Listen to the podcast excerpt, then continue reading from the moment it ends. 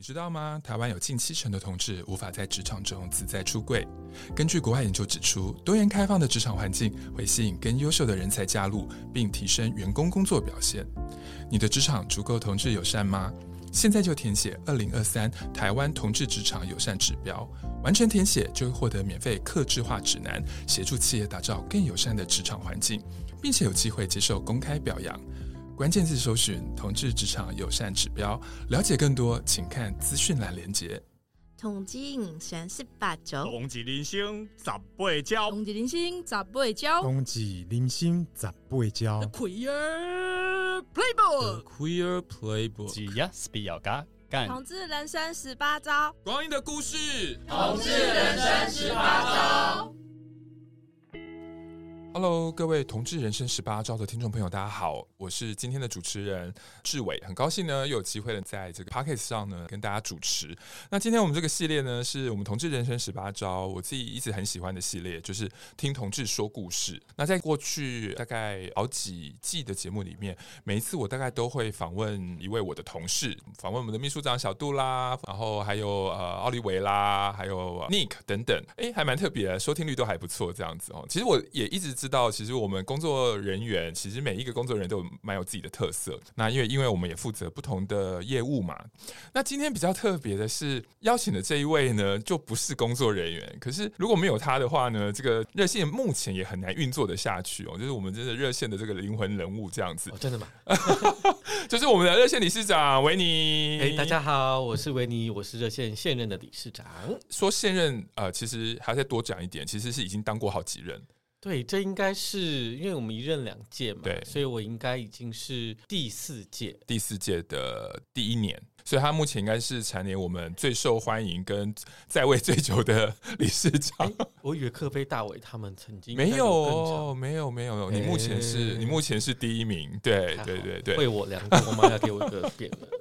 好，那为什么今天想邀请那个维尼来呢？是因为呃，我们在讨论这一季这个节目内容的时候，正好热线也在筹备呃热线的感恩晚会，所以老同小组的义工就要讨论说，我们有讨论到呃热线办个晚会大概要募到多少钱才能够。持续的可以维持下去，义工们也知道，其实经营一个 NGO 其实不容易，所以就义工说，哇，那很好奇热线理事长在做什么。义工们多多少少都知道工作人员在做什么，对哦，负责主持小组啦，然后做一些行政的事情啦，然后呃，连接义工的情感啦，听义工说一些状况，然后去参加一些什么研讨会啦，上街抗议这样。可是大家都很好奇，说，哎，那理事长在做什么？好，所以我们想说，哎。今天我们应该来访问一下我们的理事长。对，哦，好，了解。好，所以呢，还是呃，每一个那个听同志说故事的朋友，我都会问他们一个问题是：当年维尼为什么会起心动念来热线担任义工这样子？好，哎，这个题目其实我记得在以前都是我募款晚会要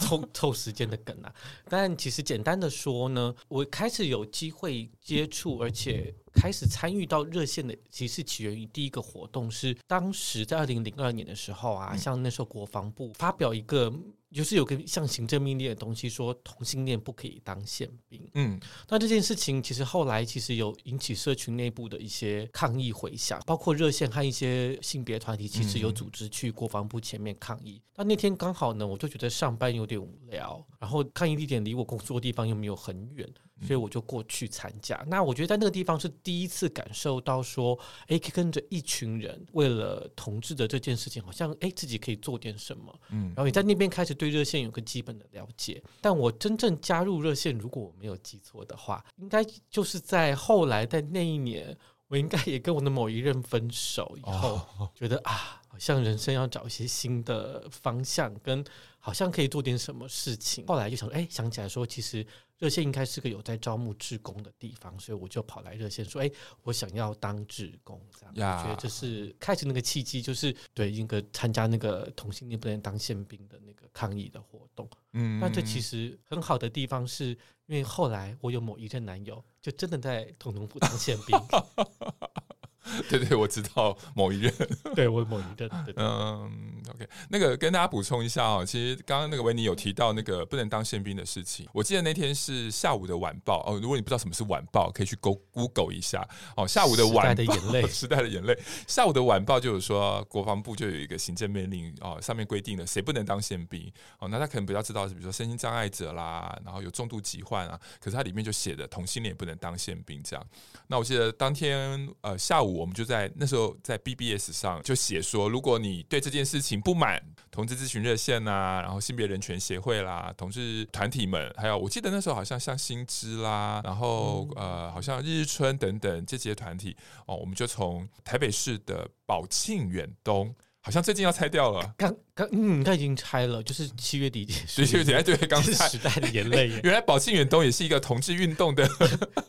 这个一开始的对对对对。这个因为刚刚我已经讲的很重要的是，因为那个年代是呃二零零二是没有同志游行的，没错。对，所以那天我们就约了一个时间，我们本来以为也不会太多人来，因为毕竟有曝光压力。对，嗯、可是没有想到当天我记得大概五六十个人，对，然后我们蛮多人哦，还多一点，对对。然后我们还举着呃很多的抗议的旗帜，嗯嗯嗯、对对对，那个也是一次小小的同志游行，这样。所以没有想到维尼就来参加，后来也来了热线当义工。那除此之外呢？后来你又又有参与什么样热线的工作？嗯、呃，我记得那时候啊，其实热线最有组织性，然后可以有一个小组的，其实是热线对传统那个接线的服务。是，但那个服务当然就是像大家可能知道的，就是每一年会会会招新的义工，然后会提供相关的一些训练。那在我那个当时，其实我就想说，我没有什么经验，然后我对接线这件事情也不是很确定自己行不行，所以我觉得我主要的角色比较像是在当时热线会说叫做所谓的行政的义工，嗯，主要就是在帮忙办一些活动啊，比如说像当年第一届那个同志游行，啊，就是从新公园走到。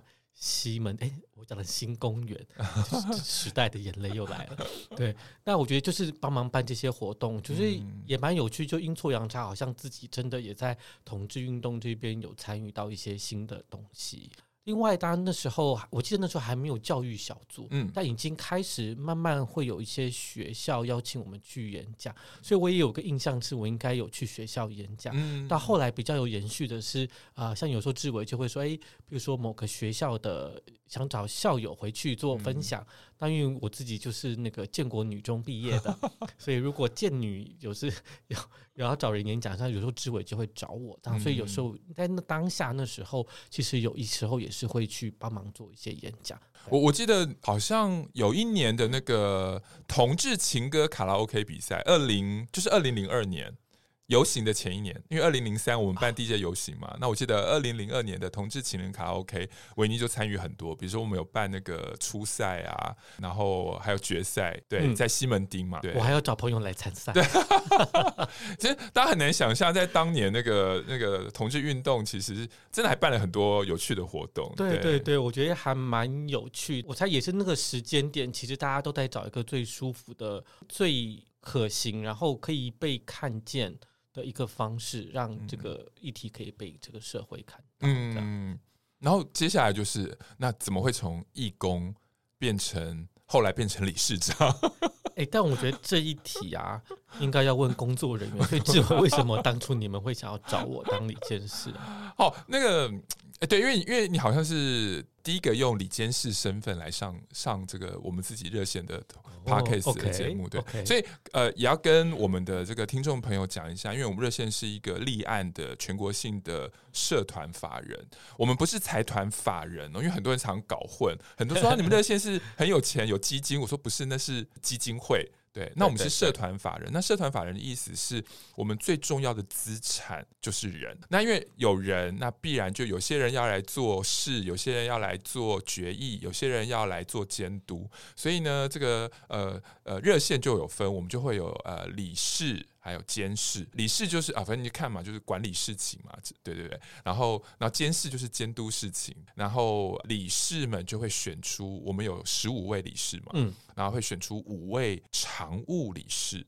对，对，常务理事有一点我猜就有点像是大家可以想象，你们的在一般公司里面，可能就还会有所谓的董事会，董事会，好，类似这种概念，对对对。然后，然后这些呃常务理事里面，就会再选一位叫理事长，这样。嗯、所以呃，理监事他必须要负担一些，比如说呃协会的财务啦，协会的人事章程哦等等。对，那在法律上，这一群理监事就是代表了热线，在法律上拥有决定权的一群人。所以呢，我们就会找一些，比如说投入热线比较呃稳定，也比较久，对于一些事务比较了解的义工，然后问他们要不要成为热线的会员，然后接着呢，可能他们互相选举的过程里面呢，因为我们工作人员也有也是会员嘛，那我们就会投票。当年我们就邀请维尼就是担任我们的会员，然后我们那时候也也就提名他，其实是可以担任我们的理监事，因为当工作人员久了，其实知道。呃，有些义工可能他来这边，可能是怎么讲呢？就是探索自己的问题。对对，那有一些是想来认识朋友，可是有一些义工，你就知道他其实带着呃，对于运动、对于人权、对于呃同志的。各式样议题，他想要长期的投入，这样子，嗯嗯、对，所以那时候我们就邀请维尼来担任我们的理监事，也、欸、不是我们邀请了，就最后是投票。听起来，其他的会员朋友也觉得维尼是一个负责任，然后，然后我觉得还有很重要的是，我觉得热线是一个人很多的团体，嗯，对。嗯、那我自己，因为我认识维尼也很久嘛，因为他当年也是来，就是我负责的小组当义工这样子哦。我我觉得，呃，维尼是一个很能够在不同意见之中，然后找到一个。呃，最大公约数的一个这样的人力，嗯、我觉得在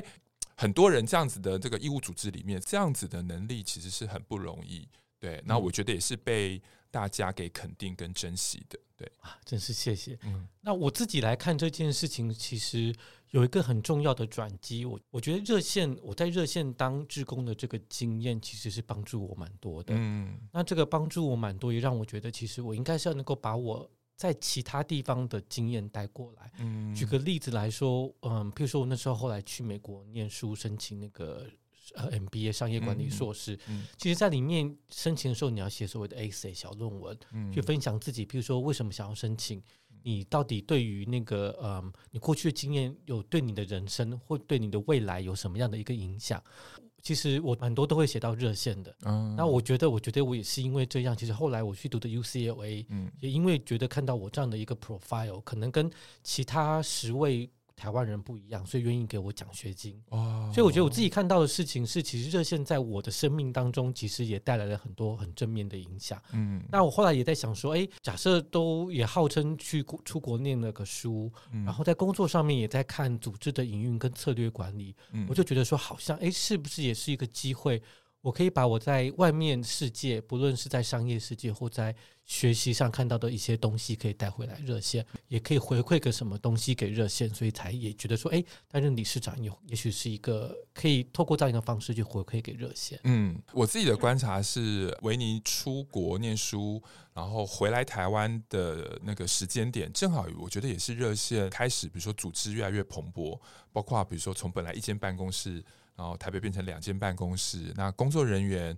也在那个时候呃越来越多，因为尤其是大概二零，您您那时候回来是什么时候？我是二零一零年回来，然后隔年就是真爱联盟事件，对，然后我记得就是那个时间点，对啊对啊对啊，然后所以那个时候其实呃在整个社会上，其实我我觉得我们同志运动遇到了更大的挑战，嗯，可是也因为这个挑战，我们也开始茁壮。更多的人，更多的义工投入到呃我们的团队里面。对，那我觉得这时候，我觉得刚刚为你讲，我觉得他带着这念完这个管理的 MBA 的这个专业，在我们那时候整个组织在发展上是有一个很棒很棒的一个支持哦。因为毕竟我们大部分的工作人员不是念社工，就是念性别或者就是念社学这样。然后有一个对于组织运作了解的一个理事长，我觉得对我们的发展帮助真的蛮大的。好啊，希望真的有帮助。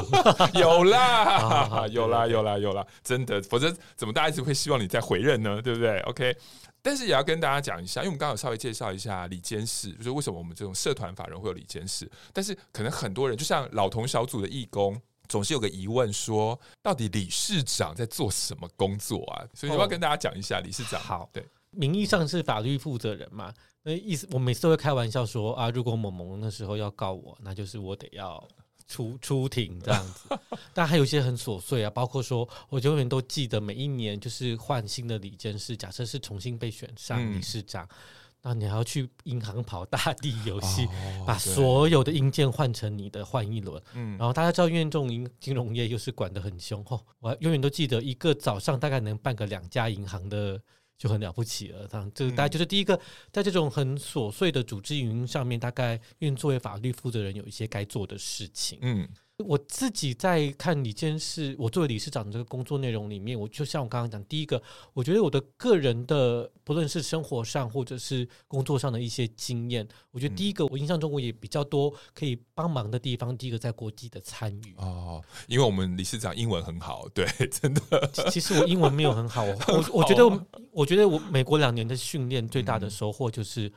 我英文讲的再不好，你们这些 native speaker，就是所谓的美国人、英国人讲的很好的人，你就应该要听懂。嗯、我讲不好，关我什么事？什么事 对对，那我觉得，但就是敢讲啦。嗯、然后我觉得敢讲这件事情，其实就是一个很重要的事情。嗯、所以，包括在那个同婚运动的过程当中，嗯、其实国际也不断的来，不论是想要跟跟台湾建立更多的连接，嗯，比如像东南亚的国家，可能想要知道热线怎么去。推动这件事情，嗯，或者是诶，国外已经完成婚姻平权那些国家，嗯，他们也想要把他们的经验分享给我们，把他的资源分享给我们，是。所以其实那时候花了也不少的一些功夫，其实也在处理，也是跟国际之间到底怎么样做这样的一个连接。是。另外一个当然就是组织营运的调整啦，我觉得这一块是我自己个特别有兴趣。但我也要说，我觉得也是从我从热线学到非常多的地方。我觉得的确就是一个非营利组织。我虽然是法律上负责人，但说实话，我也不是每天在这边工作的人。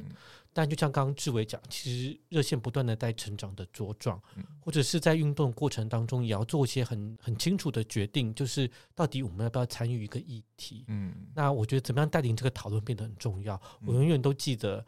呃，为了到底大家可能知道，二零一六年看到的是，哎，运动整个同婚运动开始有些规划，然后因为毕老师的。毕安生老师对的事情，所以好像突然起来，但大家可能不知道是在当年，其实在年初就已经开始有很多的规划。可是为了要做这件事情，大家也知道，在运动的派别上面，也不见得每个人都支持要做呃同性婚姻合法化这一题。所以那时候其实我觉得也花了一些功夫，看去整合这些意见。但我觉得这个都是很好的学习啊，就是怎么样在异中求同，最后看到说，只要是对这个社群有利的方向，我们都应该往下做。嗯，那个维尼有提到那个当年的那个同婚运动，那个状况是因为热线一直有自己例行的工作，所以呃，我们也知道要争取同婚，大概不是那时候的现有的资源能力可以做的哦。所以我记得那时候我们内部啊，包含了很多的理监事，我们还有很多的义工，我们开了。几次的内部的对话，到底我们在同婚运动上热线要占什么位置？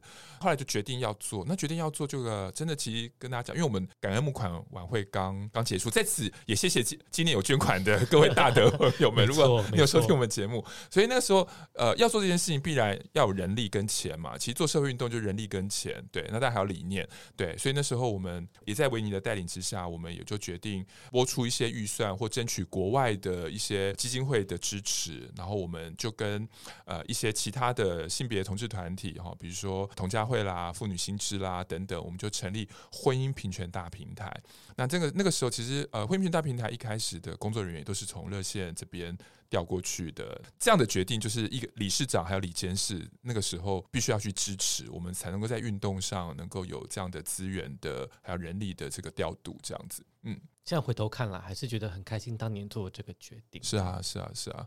对，大家都不知道，其实真的诶，那当年真的很不容易，也要做这个决定，因为就等于说这个仗我们真的就是花人花钱要打下去了。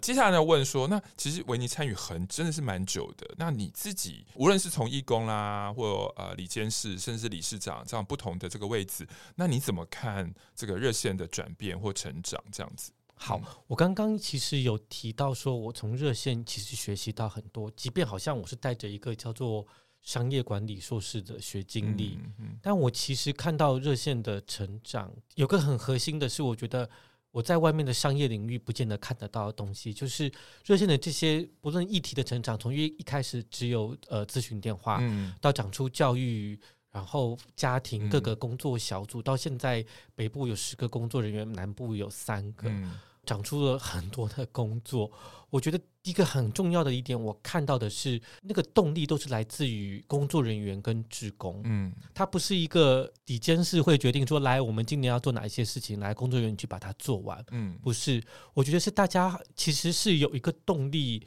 自己去组织起来，要去做点什么事情。嗯，我觉得这个其实是热线在成长的轨迹上面很重要的地方。嗯，那我觉得这个其实后面的东西是什么呢？它后面的东西其实就是工作人员自己也不断的在自我的审视，然后另外一方面也透过接线或是各式各样的方式，其实持续有在。观察到社群的需求是什么，嗯，所以有点像是你的社群需求在哪里，在想说我要怎么把资源放在那个地方。我我觉得这个其实就是一个非常非常重要的事情。那这个成长因为来自于自己的觉察，跟一群人已经组织好说我对这个事情想做，所以它一个完全是个不需要什么管理的概念。其实你不需要一个 top down decision，其实。大家就是有动力做，嗯、那我觉得这个是非常非常重要一个，我也觉得是热线一个非常很重要的核心特质。嗯，所以这边也要跟大家澄清一下哦，如果我们热线，呃，我觉得当然我们有有我们的组织架构，但我们跟蛮多的一般的公司行号，甚至呃蛮多 NGO 比较不一样，是我们比较不是呃老板说什么，然后员工执行什么，偶尔会有，但真的。那个很少很少，对，大部分好像都是呃，义工们跟工作人员说，哎，呃，这一阵子我们观察到社群有什么需求，或者是我自己有什么需求，我们要不要一起来做一点事情？呃，其实我我自己作为热线的员工，我这几年，尤其工作超过二十年之后，就真的很多人问我说，哎，志伟，你怎么会在热线待这么久？不会无聊吗？对，因为其实社工这个工作常常最后就变成很消耗，很消耗，就是做重复的事情。对，比如说你是做家暴的，你就一直做家暴，可是你会累积很多的情绪。可是如果资源好的话，那还可能有一些协助；如果资源少的话，最后常常就是这个社工只能跳槽换领域。嗯、呃，延续着维尼讲，呃，比如说我自己在带老同小组，我就很清楚感受到，呃，我们做的老同的议题常常是跟我们的义工或是我们自己工作人员有关，比如说。这几年慢慢我们开始关心长照的原因，我们都要面对这一题了。尤其我们的父母，对对对，就像像这几年，我们我自己都会觉得说啊，我我有好多同期的伙伴，最近都比较难来开会，要回家照顾，要回家照顾父母。对，那也因为大家都都体认到这件事情是，虽然我们。还没有要进入到长照里面，可是我们的父母已经需要了。老同小组这几年就有一些工作，就是跟居服员、跟社工谈说，怎么样创造一个比较友善的环境哦？为什么呢？因为我们就听到很多的同志说，他的爸爸妈妈本来是接受他是同志的，结果居服员或者社工来家里的时候，就会跟他爸妈说：“啊，恁囝仔未结婚，你囝仔缘投，啊，未带你生一个孙好你抱。”父母就突然觉得说：“我这么老了。”对，我小孩为什么没结婚？那有些就会跟自己的儿子 gay 儿子生气，有些会对自己的女同志女儿说：“你看吧，你你老时候怎么办？”哦，所以一个友善的长照机构，其实对我们现在这种四五十岁、六十岁的同志来讲很重要。没错，嗯，当年其实是有团办盟，其实是提过三个法嘛，嗯，就是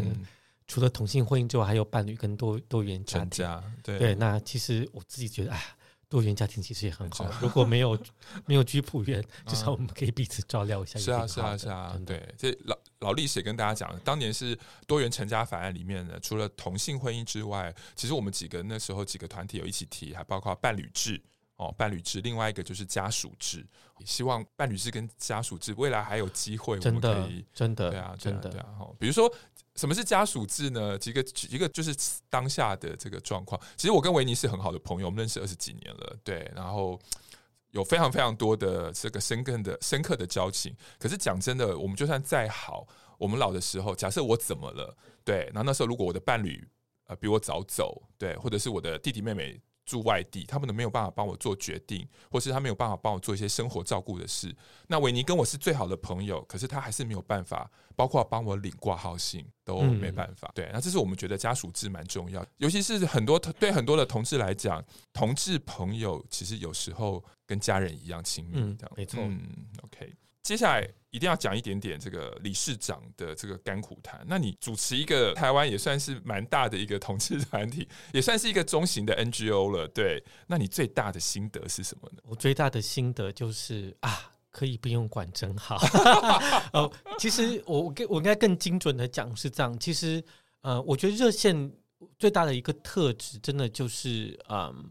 这是一个彼此信任，然后。彼此视对方为伙伴的一个团队，嗯，所以在这样的一个基础下面，其实你可以看得到那个高效的运作。那、嗯、我先讲，这高效运作也不是大家想象这么美好，嗯、也还是会有情绪嘛，对不对？啊、对我永远都记得以前那个工作人员的共识营，大家还是会讲到哭的，就是因为他是个彼此信任的团队，这种感觉真的就是你完全可以不用去插手很多，就是每一天的事情。然后你在想象这个组织的时候，你完全可以不必用。一般的管理框架去想说，你要怎么去看这个组织的策略或方向？嗯，因为其实，在每一天的生活当中，其实工作人员都在实践这件事情，只是最后只需要一个收整的讨论啦。因为大家想做事情一定很多，但人就是这一些。我真的觉得最大心得就是啊，一个可以彼此信任的团队真好。嗯，然后另外一方面，其实因为。之前在公司组一个读书会，嗯，那读了一本书啊，那是那个从 A 到 A Plus，就是基业长青的那个作者，他会写一本书叫叫做飞轮效应，嗯，然后它里面其实也有谈到说几个非盈利机构的 case，哎，他们怎么建立这个飞轮效应？我跟你讲，飞轮效应是概念上很简单，大概就是说，如果一个组织可以找到某一个巡回，它可能是四五个步骤，嗯，这个步骤你发现到只要不断的推动它，而且越转。一直推动推动推动，这个组织就会不断的往前快速的成长。嗯、那他的意思就是说，如果一个组织或一家公司找得到那个飞轮的模式的话，嗯、那个步骤是什么的话，嗯、你就办法持续。通常举例子就会举那个阿巴总啊，他怎么样，他的电商怎么成长？那怎么样同时在电商成长的同时，又把它应用在接下来什么云端服务的下一波的成长？嗯嗯、那我觉得在热线，其实我看到的也是这一个彼此信任，然后其实很快就找到一个可以快速运转的模式，嗯、所以真的。就是不太需要做什么事。没有，其实理事长还是做了很多事情哦。就是因为热线的组织庞大，有时候就会就需要有人去做一些协调、横向连接。这个在这个部分，其实工作人员都非常非常感谢维尼。还有，其实讲真的啊，我们的历任理事长们真的都很谢谢他们，因为人真的是一个不容易的事情。然后呢，接下来啊，因为我同样在这个系列里面听同志说故事的系列，我都会问我邀请的来宾，请他们用喜怒哀乐这四个情绪各找一件事情，无论是自己人生啊。自己的生命，或是在热线的实践里面，或是曾经参与的事情，请你来讲一下你自己的喜怒哀乐这四件事情是什么？好，喜的这件事情大概比较直觉啦，嗯、其实就是同性婚姻合法化的这件事情，yeah, 那是值得开心。对，虽然最后敲锤子的那一天，因为我人在办公室，嗯、就那时候已经找到 full time 的工作，所以没有办法参加。但我觉得这个过程，包括当年视线的那个决定出来的时候，嗯、我觉得真的那个过程当中，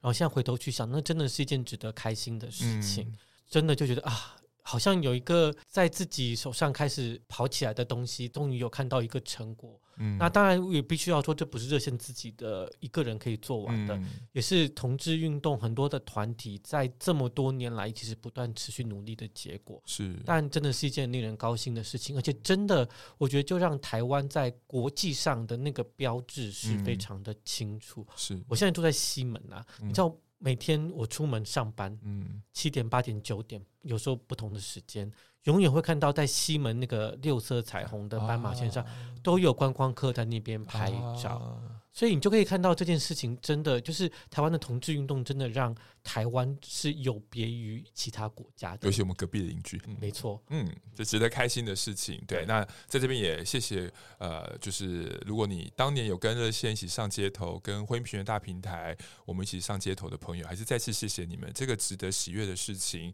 没有每一个参与的人，无论是与你身边的家人对话，无论是上街头跟我们一起去争取婚姻。平权，无论是写文章等等，嗯，真的是因为有你，我们才能够享受这个喜悦。好，喜喜完了，那怒呢？生气的事情是什么？生气的事情啊，我觉得这件事情到现在我都非常耿耿于怀。是。这件事情其实对性别教育这件事情上面是一个很令人愤怒的事情。嗯，就是大家可能也知道，原本的台北市政府哦，其实它就是有所谓性别平，在教育局那边有一个有个性别平等委员会。嗯，在某一任的市长的任内，然后他其实他的教育局长让所谓的某某们反同的人进入了。教育局的性别平等委员会，这真的是一件非常荒谬的事情。那我觉得这件事情大家也知道，因为台北的一举一动，其实某种程度都反映会，它是对整个台北、整个台湾其他的县市是有一些、嗯、示范效应，是有一些效果，会有一些影响在后面的。嗯、所以我对这件事情其实一直感到非常的愤怒，嗯、因为我觉得我们的性别平等教育。说实话，当大家也知道，当年也是用，也是因为用叶永纪事件的发生，所以从两性改成到性别。嗯，经过这么多年，好像看到了一定的成果，嗯、没想到就在某一个市长的任内，嗯，就做这件事情。是，而这个人现在目前还要出来选总统，嗯，这件事情让我非常非常的愤怒。是，这件事情大概也可以列为我在热线工作二十几年，大概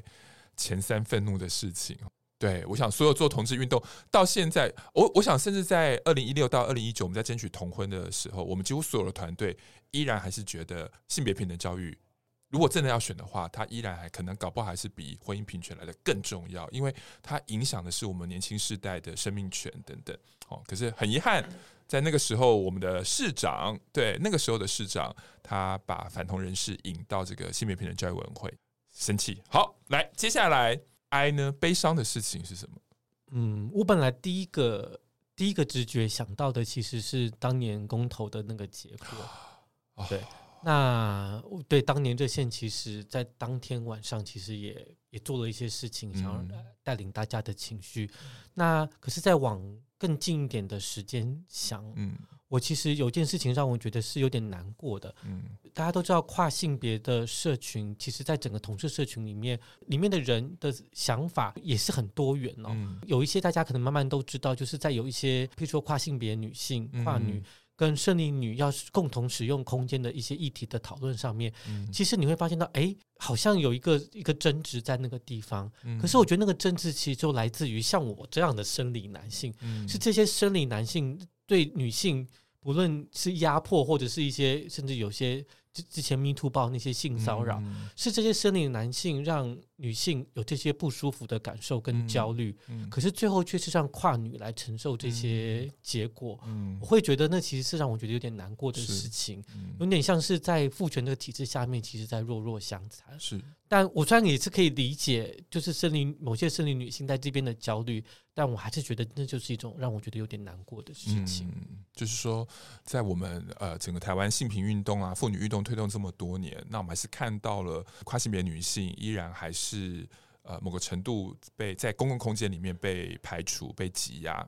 那这也是热线这几年我们开始做蛮多跨性别议题的。如果大家有上我们热线的官网，上面有我们热线做的一些事情。好，讲了喜怒。哀，那最后还是要讲一点快乐的事情。所以在你在热线这么久，有没有哪一件最快乐的事？好，我觉得最快乐的事啊，我觉得是热线的工作在这几年有个很重要的发展。嗯、那我觉得这个发展对于整个社群来讲，会是一个非常重要的里程碑。嗯、就是我们开始做职场平等的议题，啊、就是我们耕耘了这么久。一开始我们的手法当然就是，哎，我们开始想办法去跟想办法跟企业邀请我们去演讲，嗯、我们去讲一些新怎么样在建立友善职场的议题。我们现在其实其实是有定期哦，嗯、会邀请友善的企业大家一起来聚会，嗯、聊聊天，然后也许大家可以分享一下，哎，你在公司做什么有趣有很酷的事情？嗯、那别的别的企业想说，哎，我说不定可以试试看。嗯、到今年，我觉得最开心的一件事情是。我们就是终于弄了一个那个职场的指标，指标嗯、我觉得这个指标会是一个很重要的意义。等于说，再往前一步，我们开始有办法用一个更系统化的方式，让企业知道说，哦，你所谓的那个友善那个东西，在在实物上到底是发生什么事情，以及你的员工怎么看待你想的那个友善是什么。所以我觉得这是很我很开心，因为你可以想象人生当中啊，你从一开始出生在家庭，后来去学校，最后是工作，那其实工作占的是相当长的时间，三分之二。对，但然后热线已经也处理过了家庭的议题，是也在校园。做演讲，嗯、我们处理性别平等在、嗯、呃教育这个场域的题目。嗯、现在迈向了职场，就觉得哎，然后他们原本就做长照嘛，是，所以我觉得看起来好像就是热线真的在这个一个人的生命历程当中，其实真的有涵盖了很多大部分的东西。嗯、那我觉得这个新的职场的指标，完全是根据台湾的现的实物发展的指标，也、嗯、是让我觉得啊。我们在职场这一块又有机会再往前多做一些事了。OK，好，那但最后一个没有在提纲上的，但还忍不住要问的，就是那作为理事长，就是对你的社交生活啊，就是玩乐生活有没有什么影响？因为为什么要这样讲呢？因为我们某任理事长，我们某任理事长他就曾经说：“哎呦，当热线理事长压力好大哦，去酒吧啊，去三温暖啊，别人都会说啊，你是那些理事长哦，最近怎么样怎么样？”对对对。所以很想好奇问，就是热线理事长这个跟你的比较呃私底下的生活有没有发生什么样的事情？我觉得我跟那位理事长、嗯、最大的差别，大概就是我可能就不是单身了啊。对，那然后第二个，我觉得是嗯，其实在我这一次在接理事长之前，其实大家以前可能在在热线的网站，其实都是用我维尼这个名字。嗯嗯。那是到了这一次，我觉得。在职场这一块，我也对我的职场有多一点信心了，是，所以我才是在我的那个大家热线官网看到就会是我的本名这样子。嗯、所以我觉得，因为以前可能大家也都不知道，嗯，我是谁，对对对，不像那一位理事长，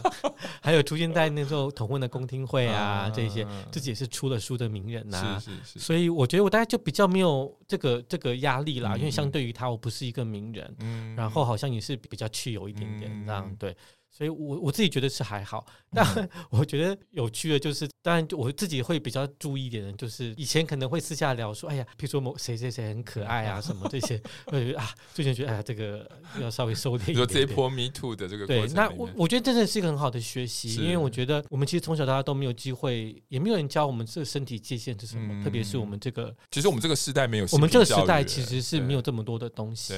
那我觉得。怎么去慢慢去学习这件事情？嗯，对啊，我觉得这可能是我现在在理事长这个任内，刚好我觉得可以 catch up 一下的东西。嗯，OK，但也也顺着那个维尼讲，其实还是要跟大家讲，热线有非常多非常多。呃，投入在其中的义工跟理监事，那我我觉得大家可能对热线的工作人员比较认识，或者是我们有一些义工或理监事，呃，自己因为自己的专业，或者是呃愿意呃比较积极的公开发声，大家会大家会比较认识他们。可是要跟大家讲，我们有非常多的里监事义工，其实是为整个社群做非常多的事情，但是他们可能选择就是默默做啦，或者是呃在在热线里面做，可是可能热线的朋友都熟，但是可可能社群或者整个社会可能对他不是那么多的认识，但真的要感谢我们这么多的里监事跟义工朋友们，真的要感谢我们的志工啊！是啊，是啊，是啊。OK，最后，最后，最后，我想维尼跟我，我们都是做同志运动都二十几年了，对，那也几乎都是在热线这一个单位这样。所以，你对于热线或者是台湾同志运动，你有没有什么样的一个期待，或是对他的一个期许？这样子，嗯嗯。嗯我觉得这件事情，我觉得热线目前做的还蛮好的。那我觉得对我来讲很重要一点，就是真的永远要望向弱势。嗯，就是我觉得做主流的议题，其实当然有时候容易，嗯，大家也很都能够附和你，但永远望向弱势。如果真的是放在我们的心中的话，真的就可以帮助到那一些真的没有那么有资源的人。那我觉得这个其实是我们永远要记在心里。是，特别是在同婚过后啊，大家都会在想说啊，是不是什么？事情处理的差不多，嗯、那同志运动下一步是什么？嗯，我觉得你只要望向弱势，你就知道可以做的事情还很多，还真的非常的多。对，所以呃，如果你是今天才听到同志人士八招的节目，也跟大家讲同婚过后的现在做什么。当然，刚刚前面维尼有提到了，我们在跨性别的议题上，我们持续的在希望促进社会对话。那哎，也跟打个广告，就是哎，每年的十月的最后一个礼拜五晚上是我们的跨性别游行哦。那包括我们也做青少年同志的议题。对，那我们之前的调查也发现，同婚过后青少年同志的处境不见得有变得比较好，对，有跟十年、二十年有进步了，但真的对。然后当然我们也做艾滋感染者的议题，我们也有做老年同志、身心障碍同志，很多很多。而这一切呢，都是在我们维尼的带领之下，带我们还有各位李监事，还有我们很多的义工啊，当然还有我的很多的同事们，我们一起就是为台湾的同志运动做这一些。好，最后我们有要补充的，就是。大家如果有闲钱，记得捐热线。对，这很重要。如果你中乐透啦，或者是快年底了，你有年终奖金，其实讲真的，我们每个月五百、一千，我们都非常感谢，真的没有错。对，那也会让我们理监事的压力少一点。好，那我们今天谢谢我们为你来录我们同志人生十八招，谢谢我们所有的听众朋友，拜拜，拜拜。嗨，大家好，这里是同志咨询热线，我们是台湾第一个立案的同志组织，我们有八个不同的工作小组，提供各式各样的服务给同志社群。有你的捐款支持，我们可以为台湾的同志做更多，也欢迎到脸书和 IG 追踪我们哦。